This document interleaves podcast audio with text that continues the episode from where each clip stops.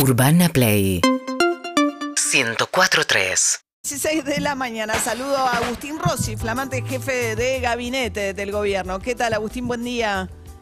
Hola María, ¿qué tal? ¿Cómo va? Buen día para todos y todos. Bueno, eh, es un momento complicado el gobierno, ¿no? Para, para arrancar este como jefe de gabinete.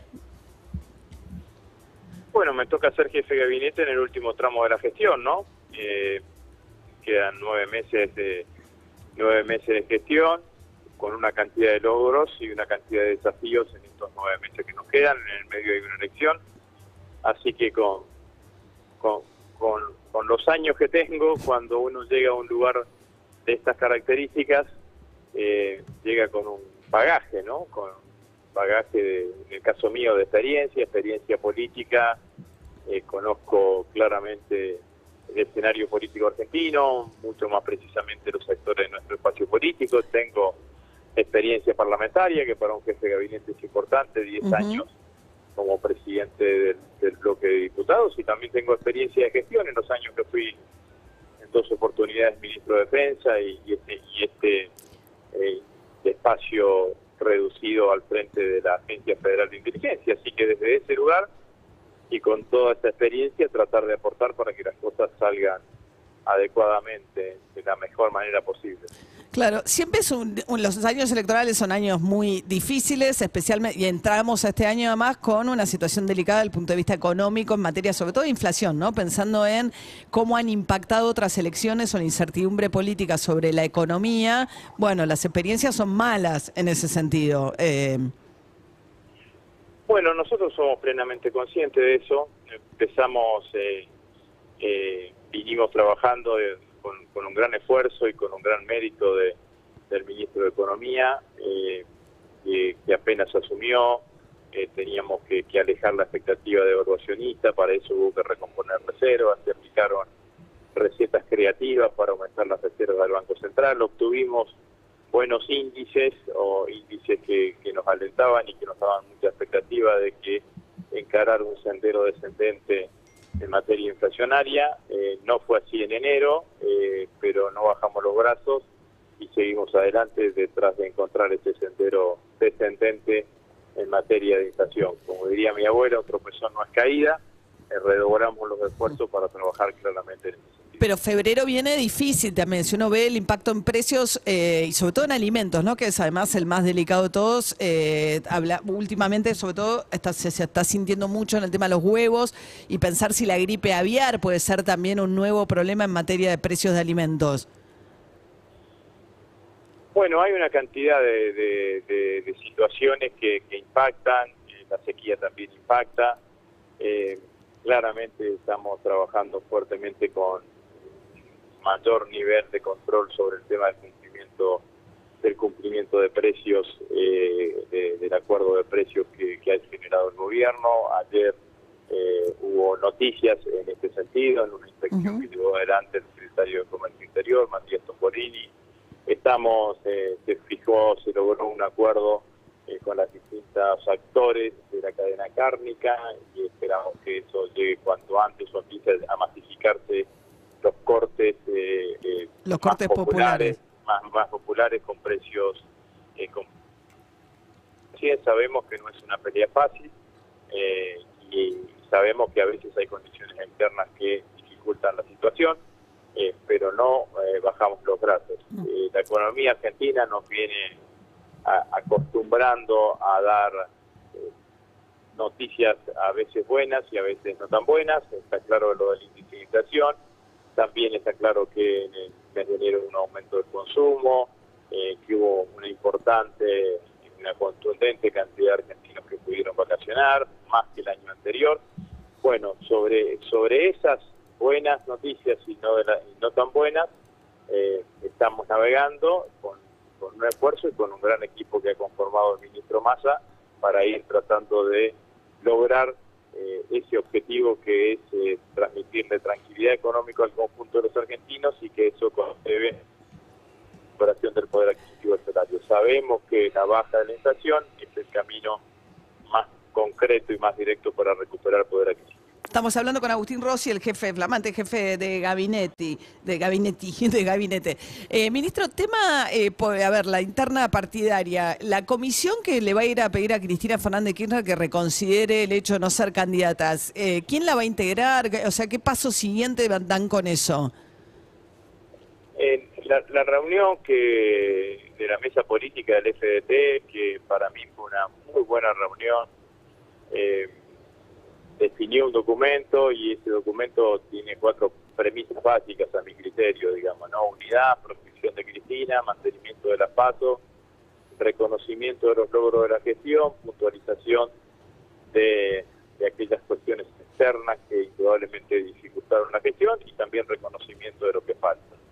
Eh, eso es lo que quedó especificado en el documento. Es cierto que se habló de la conformación de una comisión para ver a Cristina, no se definió la comisión, no se definió la fecha de la reunión y no se definió el alcance tampoco de, la comisión. Así que a mí me parece que siempre es muy importante escuchar a Cristina, es mi opinión personal, creo que antes que ir a hacerle un planteo a Cristina, lo que hay que hacer es escuchar las razones de la vicepresidenta de la Nación.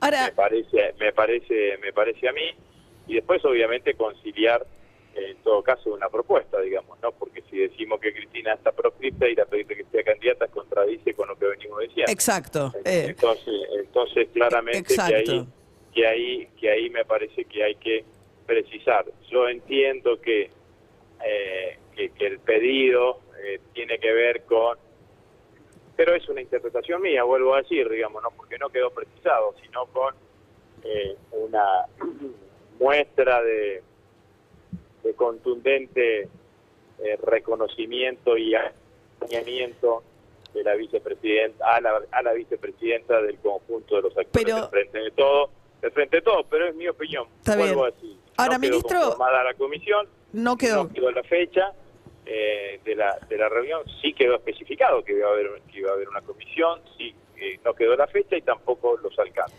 Ahora, ministro, decir que Cristina está proscripta, yo escuché su argumento que es me parece hipotético, o sea, decir que en realidad tiene una inhabilitación de una condena de primera instancia, que no está firme. O sea, entonces ella sí se puede presentar a elecciones, con lo cual, ¿cómo estaría proscripto alguien que no se puede presentar a elecciones?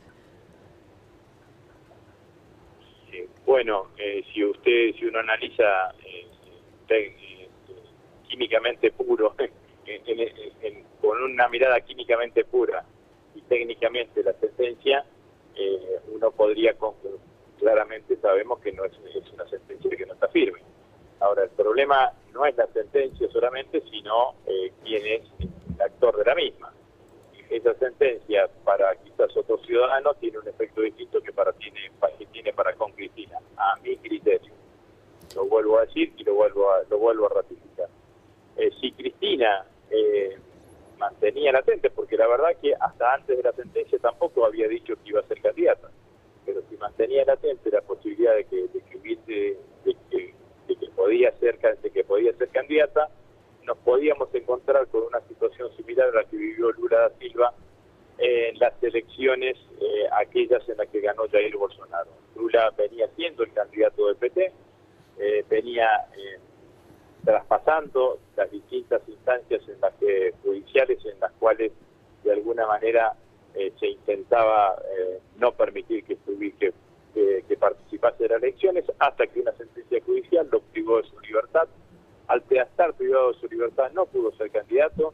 El PT tuvo que recurrir a un candidato de emergencia, que es el actual ministro de Economía, Haddad. de Lula y ganó y ganó Jair Bolsonaro. Pero ministro, todo esto es una eh, hipótesis, porque, o sea, no, eh, falta primera instancia, la Cámara Federal, Casación y la Corte Suprema. Nunca en la historia de la Argentina se ha resuelto una causa en todas esas instancias en menos de un año que nunca se haya sucedido no significa que no sea posible, más con esta Corte y más con este Poder Judicial. Pero en todo caso, mientras tanto, sí puede ser candidata. Es absurdo. la idea de la proscripción es... perdón, María. La sentencia tiene carácter proscriptivo, claramente. No, es una inhabilitación por un delito. o sea, porque usted está suponiendo... Eh, no es la proscripción... no, no, está ahí, si, usted, si, usted, si usted está inhabilitada por un este, tiene una sentencia de inhabilitación para ser elegida, ¿qué significa que no puede ser elegida, que no se puede presentar a la elección? Entonces está proscripta. No, proscripción es lo que le pasó al peronismo en el 55 y por casi dos décadas, que era una. Este caso es un poder judicial que dentro de las penalidades posibles le impone la pena de no presentarse de inhabilitación para ejercer cargos públicos. Bueno, ¿y, y eso qué significa? Está. No, está inhabilitada. No es que alguien eh, de, por, por, por, de manera Pero arbitraria prohíbe. Cuando, cuando Lanuse dijo que se podían presentar a las elecciones todos los candidatos, todos aquellos argentinos que estuviesen residiendo en el país hasta una determinada fecha y estaba destinado A Perón. claramente a Claro. Perón. ¿Qué significaba eso? ¿Que, que, que era una reglamentación y que la culpa la tenía Perón porque no estaba en la Argentina? No, estaba proscrito. No, pero esto es una ley. Una este, este es un fallo una- fue una- judicial. Estamos fue suponiendo que. fue una reglamentación claramente, fue una reglamentación claramente proscriptiva. Este fallo judicial, esta sentencia en primera instancia, tiene características claramente proscriptivas, a mi criterio, porque puede suceder lo que pasó y entonces Cristina, inteligentemente, se corre de ese lugar, eh, fundamentalmente para no generar situaciones o condiciones como la que vivió el PT hace ocho años o cuatro años atrás en las elecciones a las cuales hacía las elecciones a las cuales hacía referencia. Entonces, Estamos hablando con independientemente de la de la precis- de la precisión técnica, mi- mi jurista y soy abogado, es una valoración de características claramente políticas. Y le pregunto por último, ministro, ¿el- el- ¿es razonable que le pidan al presidente que no se presente como pasó en la reunión del PJ? Que directamente le diga no- que él se tiene que no bajar. es- No, no, para mí no es razonable. Yo creo que el presidente tiene todo el derecho político, el derecho constitucional a ser candidato. No me parece razonable, no me parece bueno, eh, no me parece eh, absolutamente adecuado. Porque es fuerte que un ministro o que un gobernador de la provincia de Buenos Aires encare al presidente y le diga además en la cara, si vas vos encima voy a perder yo, te tenés que bajar. Me imagino que es un momento, digamos, político. Pero, pero primero no sé si eso sucedió adecuadamente. Digo no sé porque habíamos tomado un compromiso de, de que no se trasciendan los detalles de la reunión y yo pretendo cumplirlo, independientemente de que después no pasó exactamente lo mismo. Pero bueno, eh, lo que yo quiero decir es que el presidente tiene todo su derecho de ser, de ser candidato. Y si hay alguien que cree que el presidente es un mal candidato, bueno, construirá una alternativa para presentarse a las elecciones. Eh, yo creo sin, sin ninguna duda que el presidente está en condiciones y está haciendo un enorme esfuerzo para gestionar, para llevar adelante, para poner en valor la gestión y sin ninguna duda tiene, como dije recién, el derecho de, eh, presentarse. de presentarse, de presentarse a la, a la- de presentarse a la, a elecciones. Usted sí habla con No me parece, no me parece Sí. eh, voy a utilizar, no me parece bueno, no está bueno decirle a un compañero, vos no te podés presentar. No está bueno, digamos, en cualquier circunstancia y en cualquier lugar. Eh, me parece que las cosas se tienen que mirar desde otro desde otra perspectiva, desde otro lugar. Eh, existen las pasos y bueno, y las pasos son las que determinarán eh, quién es el candidato que está en mejores de condiciones de representarnos en las próximas elecciones. Claro. Bueno, ministro, a, a Guado sí le atiende el teléfono, como con Guado habla, porque el jefe de gabinete tiene que hablar con todos los ministros. No, no, yo trato de, de, de coordinar con todos. La verdad que tantos años de militancia Sí. me permiten Los tener diálogo a todos, con todos los sectores políticos del frente de todos y, y en realidad tengo son muy buenos compañeros y todos muy buenos ministros. El jefe de gabinete, Agustín Rossi, muchas gracias por atendernos, ¿eh? Adiós. Hasta luego. Fuerte lo que dijo. Seguinos en Instagram y Twitter. Arroba Urbana Play FM